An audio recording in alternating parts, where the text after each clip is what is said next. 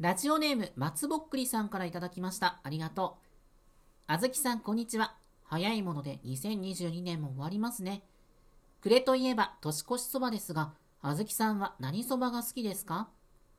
私、ほんとお蕎麦には目がないんだけど、お店で食べるならとりあえずざるそばを注文することが多いね。まずはそのお店のそばの味を知りたい。あと、何気に気にしてるのがわさび。薬味で美味しいわさびをつけてくれるお店は絶対お蕎麦も美味しいから。年越しそばっていうことなら、うちの実家では必ずエビの天ぷらをあげるの。エビ天を食べると今年も終わるなって思う。シップ虹色ラジオ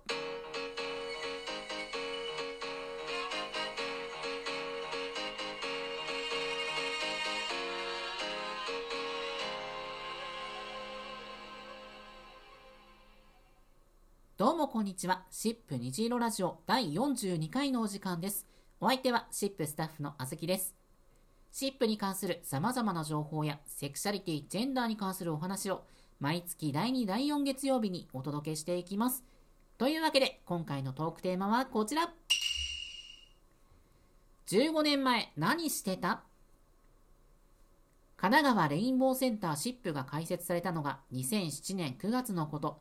たくさんの皆さんに支えられ、今年2022年、私たちシップは15周年を迎えました。今回は15周年イヤーの最後を飾る記念企画です。2007年、あなたは何をしていましたか？どんなことを考えていましたか ?15 年後、どんな未来を想像していましたか？みんなの記憶を掘り起こしてもらいました。今回も最後まで楽しんでいってください。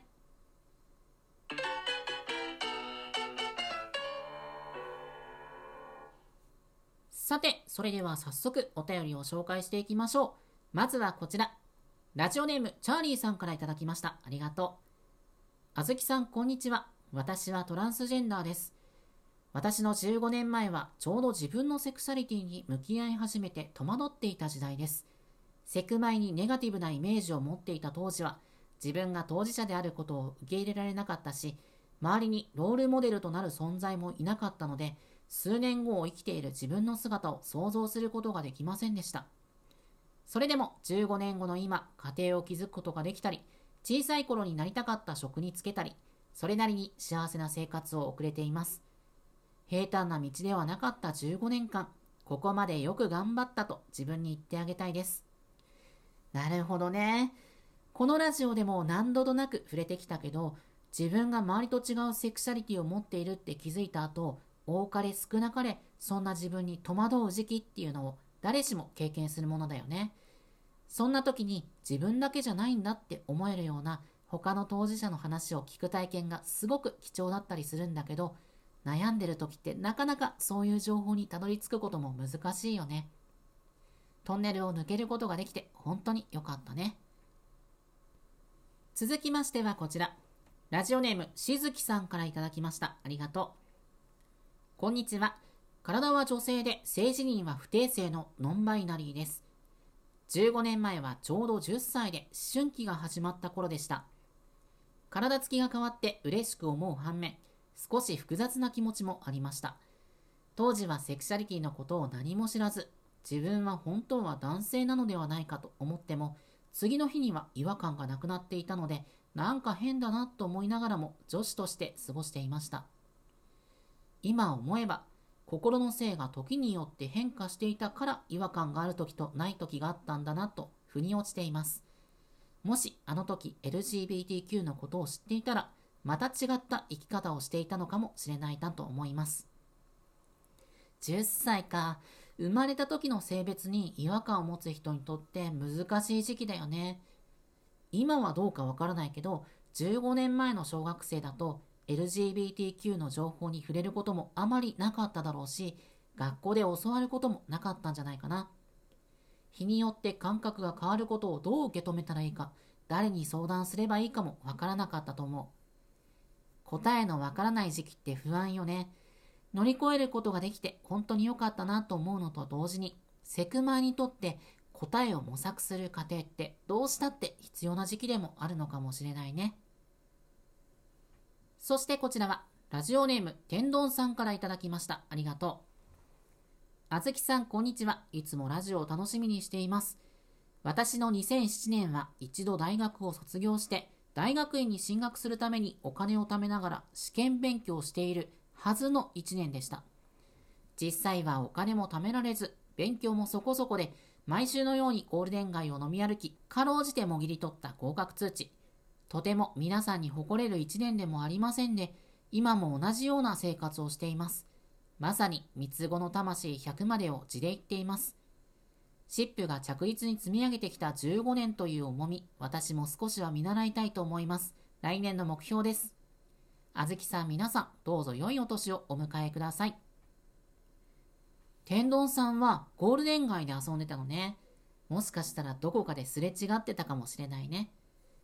もちろん、働きながら毎日必死で勉強して合格すればそれはすごいことだけど、飲み歩きながら合格を勝ち取ったっていうのもすごいことだよ。それなりでどうにかするっていうのも人生大事なんじゃないかな。だって、ちゃんと遊ばないとストレス溜まるばっかりじゃない？最後はこちら、ラジオネームひじりさんからいただきました。ありがとう。あずきさん、こんにちは。いつもあずきさんのポジティブなコメントに元気をもらっています。まずはシップ15周年とのこと、おめでとうございます。15年というのは振り返ってみるととても長い年月で、その期間ずっと当事者に寄り添った活動を続けられてきたシップさんに敬意を表します。さて、15年前の私は、前年に新卒で入った会社が営業職でも女子用の制服の着用を強制されるなど、いわゆる昭和体質の会社でどうしても馴染めず、すぐに辞めてしまい、再就職活動をしていました。新卒ブランドが外れた途端、就活は困難を極め、日雇いバイトで食いつないではハローワークに足を運ぶ日々。もう安定した仕事はできないのかと絶望していました。そんな中でどうにか受かった会社があり、服装自由なところも性に合い、15年間勤め続けています。環境が合わないと思ったら思い切って違う世界に飛び出してみることも大事だなと思います。15年前っていうと、会社の上の人たちはまだまだ昭和の価値観を色濃く残していて、男尊女卑も今以上にあったよね。それに、これは今に至るまでずっとそうだけど、就職自体が決して楽ではなかったよね。時が経って、いくらか生きやすい時代になってきたのかなって思う反面、むしろひどくなってないかって思うこともあったりね。あの頃以上に安心して毎日を過ごせる世の中じゃなくなってきたような気もする。ひじりさんのお便り読んでて、私も15年前のこといろいろ思い返してみたのね。まあ重い話になっちゃう。というか、このラジオで話すことじゃないのかもしれないけど、今までの人生で一番死にたいって思ってた時期だったよね。性別の違和感がものすごく強くなってきて、それと同時に将来のことを考えなくちゃいけなくて、周りは何の疑問もなく進路を定めていく中で、それまで持ってた目標にも疑問が生まれて、人間関係もどんどんうまくいかなくなって、体調も毎日最悪で、私って一体何なんだろうって言い表せないほどの不安に駆られた時期だった。見切り発車的に親にカミングアウトしたけど、当然受け入れてもらえなかったし、それまでなんとかなるでしょうって楽観的に明るく楽しく生きてたはずなのに、急に未来が見えなくなって、一日の大半を家で過ごしながら絶望してた。もう暗黒期も暗黒期。当時付き合ってたパートナーがいたんだけど、その人がいなかったら相当やばかったかも。今の私しか知らない人からしたら信じられないかもしれないね。転機があったとすれば、ひじりさんと一緒で、その2年後ぐらいに違う世界へ飛び出すことにした時かな。次の目標ができた瞬間、死にたいとは思わなくなった。そこでもダメだったらいよいよまずいと思ったけど、その違う世界でどっこい生きながらえて今につながってるから不思議なものよね。今だって生きるのは決して楽じゃない。楽じゃないけど、やっぱり生きててよかったよ。今はね、すごく長生きしたい。このラジオを聴いてる人で、今まさにあの時の私と同じようにセクシャリティで悩んだり、周りとの関係で辛い思いをしたりして死にたい気持ちを抱えている人がいたら、みんなシップにおいで。虹色ラジオにお便りしておいで。私は君の力になりたい。